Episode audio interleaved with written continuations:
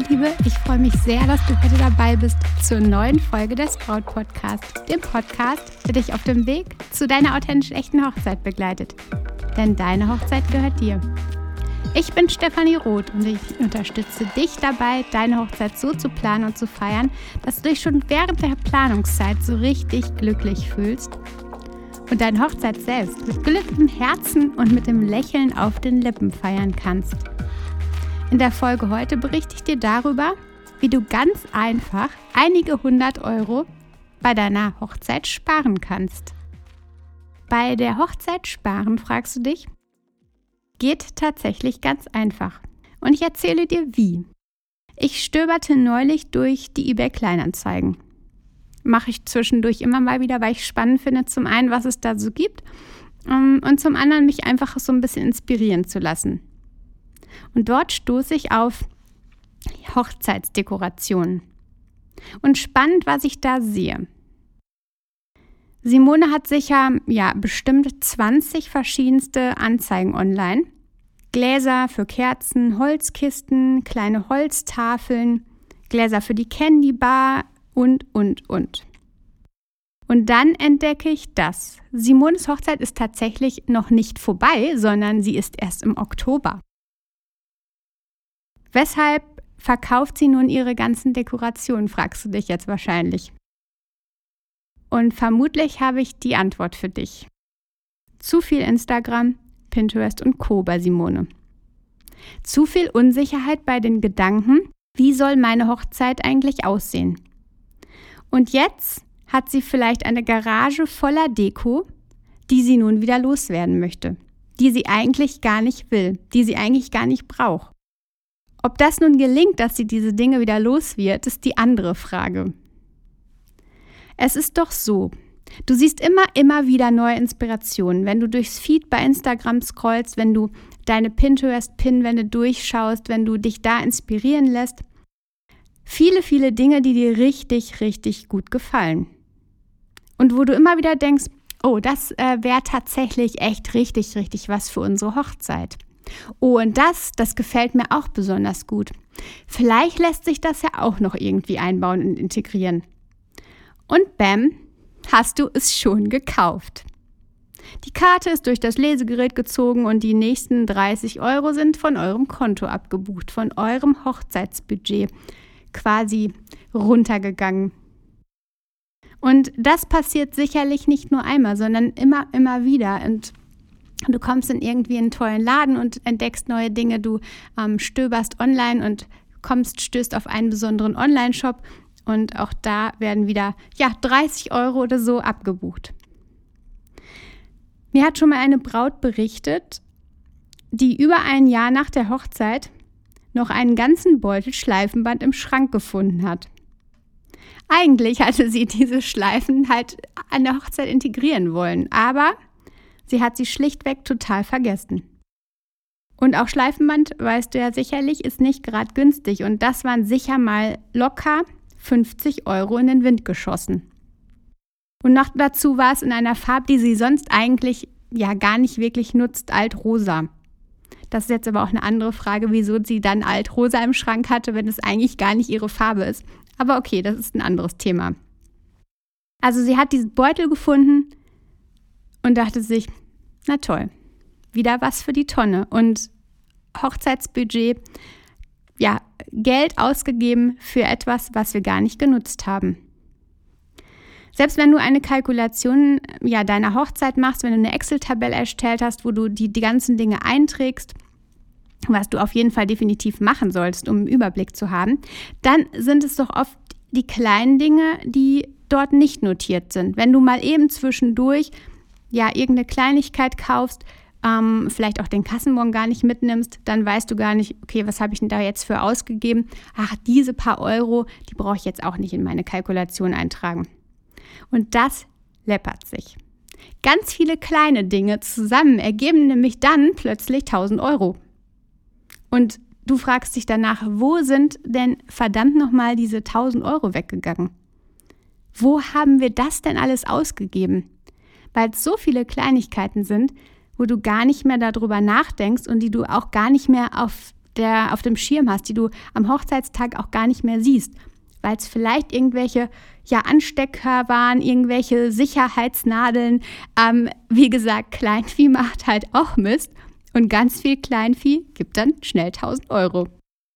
Ich frage mich manchmal, wenn ich das Brautpaar sagen höre, dass der Fotograf irgendwie 500 Euro zu teuer sei, ob sie wissen, was sie ganz genau bis zu diesem Zeitpunkt ja an 500 Euro mindestens für kleine die Kleinigkeiten ausgegeben haben und die dann eventuell sogar gar nicht zum Einsatz kommen oder auch gar keine Beachtung finden. Denn das sind ja auch so die Dinge. Es gibt so Dinge, die du mega schön findest bei Pinterest oder Instagram. Und die sind aber so versteckt irgendwie bei der Hochzeitslocation, weil eben kein Platz war, die groß zu dekorieren, dass sie total untergehen. Ich habe sogar schon Candy Bars erlebt, die irgendwo in der Ecke platziert werden, weil man ja eine Candy Bar haben müsste, die bis zum späten Abend nicht mal angerührt wurde. Also solche Dinge, die sind gar nicht so wichtig und gehen dann hinten hinüber, finden gar keine Beachtung. Und Du möchtest doch nur Dinge, die Beachtung finden. Und dann ist halt die Sache, 500 Euro, der Fotograf, der ist zu teuer, den können wir uns nicht leisten. Aber wären nicht diese Fotos einfach so, so viel wertvoller als die vielen, vielen Kleinigkeiten, die vielleicht zum einen nicht zum Tragen kommen, aber auch zum anderen vielleicht keine Beachtung finden? Aber zurück zu Simone. Sie hat also alle Dekorationen doppelt gekauft. Oder gekauft und hat sich dann doch gegen diese Sache entschieden. Also vielleicht gegen die Candy Bar. Genau darum ist es so wichtig, dass du eine Richtung hast, ein grobes Konzept, dir also vorher überlegst, wie alles aussehen soll und dir das auch dann festlegst. Also du hast dein Konzept und dann fällt dir auf einmal auch nicht mehr ein, ach, ähm, das und das gefällt mir auch noch besonders gut, sondern du hast einmal deinen Weg. Ich weiß, es ist absolut nicht einfach, aber auch in der Fotografie zum Beispiel gibt es unterschiedlichste Stile. Als Fotografin habe ich in, ja, habe ich so selbst meinen eigenen Stil. Und obwohl ich zum Beispiel diesen richtig rauen Fotografie-Look von manchen Fotografen echt mag, ist das einfach nicht mein Stil. Selbst wenn ich das wollte und selbst wenn ich sagen würde, ja, ich muss das jetzt umsetzen, ich würde es gar nicht so hinbekommen, weil das eben nicht mein Stil ist. Ich schaue mir die Fotos an, genieße das, aber mache dann eben mein Ding. Und so solltest du es genauso machen. Schau dir ja andere Stile an, schau, inspiriere dich natürlich, aber geh nach deinem Stil, nach deinem Herzen und versuche nicht auf Teufel komm raus etwas zu kreieren, nur damit es ja dabei ist oder damit es noch dazu kommt, und versuch nicht alles zu mischen. Es ist einfach nicht notwendig, dass du das machst, was alle machen. Wenn es bei anderen die Candy Bar gibt, aber bei euch sie gar keinen Platz findet, dann lasst sie da weg. Und du hast schon direkt ein paar ähm, ja, 100 Euro gespart. Die Gläser, die Füllungen, die Dekorationen drumherum. Wichtig ist, dass du während der ganzen Vorbereitungszeit achtsam beim Einkaufen bist. Also frag dich jedes Mal, wenn du etwas entdeckst, wo du denkst, okay, das könnte echt eine gute Sache für unsere Hochzeit sein. Bevor du den Kaufbutton drückst, sage dir oder frage dich, brauche ich das wirklich? Sind das Dinge, die zu unserer Hochzeit passen? Sind das Dinge, die wir wirklich wollen? Oder ist es jetzt einfach nur gerade aus der Euphorie heraus, weil ich das gerade so besonders schön finde? Und nachher versuche ich es vielleicht nur irgendwie unterzubringen, weil ich es ja eben gekauft habe. Leg dir am besten ein Moodboard oder eine Mappe an mit deinem Hochzeitsstil, wo du schon ja recht am Anfang der Hochzeit deine ganzen Ideen sammelst und dann zusammen dein Konzept, dein Stil kreierst. Und nicht alles zusammenwürfelst, sondern wirklich ein Konzept erstellst. Und dieses Moodboard, diese Mappe nimmst du mit zum Einkaufen. Und dann kannst du immer vergleichen. Du kannst schauen, Mappe aufschlagen und kannst schauen, passt das, was ich gerade in der Hand habe, denn eigentlich wirklich zu unserer Hochzeit oder ist es einfach nur etwas, was ich mega schön finde? Und vielleicht ähm, kannst du es deiner Freundin empfehlen, weil vielleicht passt es da total gut. Aber wir müssen auch manchmal sagen, okay, das ist nicht, das finde ich schön, wie bei meiner Fotografie. Das finde ich mega schön, aber das ist eben nicht meins. Und so ist es ja auch, wenn du dein Wohnzimmer einrichtest. Du kannst nicht jede Couch kaufen, die du schön findest, sondern du entscheidest dich da auch für eine Couch. Und das Schöne ist, es geht hier tatsächlich nicht nur um deinen Geldbeutel, sondern auch um Nachhaltigkeit. Und das liegt mir ja auch immer besonders noch am Herzen. Kaufen, wegwerfen oder im Schrank ungenutzt ja lassen ist einfach ja, ich sag's jetzt mal richtig drastisch, scheiße. wir wollen das nicht. Wir wollen doch nachhaltig sein. Wir wollen nicht Dinge kaufen, die wir dann in die Tonne kloppen, sondern äh, wir wollen auch mal ein bisschen achtsam darüber nachdenken. Sind es Dinge, die wir brauchen?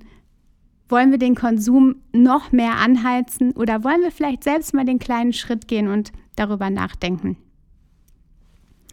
Ja, ich hoffe, ich konnte dich jetzt ein bisschen inspirieren. Ich bin ganz sicher, dass du ja, mit diesen Überlegungen wirklich einige hundert Euro sparen kannst. Also ich habe da auch schon mit Bräuten zusammengearbeitet, wo es tatsächlich der Fall war. Wenn sie mal so ein bisschen achtsamer waren, ein bisschen geschaut haben, brauche ich die Dinge wirklich, sind es wichtige Dinge, dann haben sie tatsächlich das hinterher in ihrem Geldbeutel oder auf dem Konto, auf dem Hochzeitskonto bemerken können.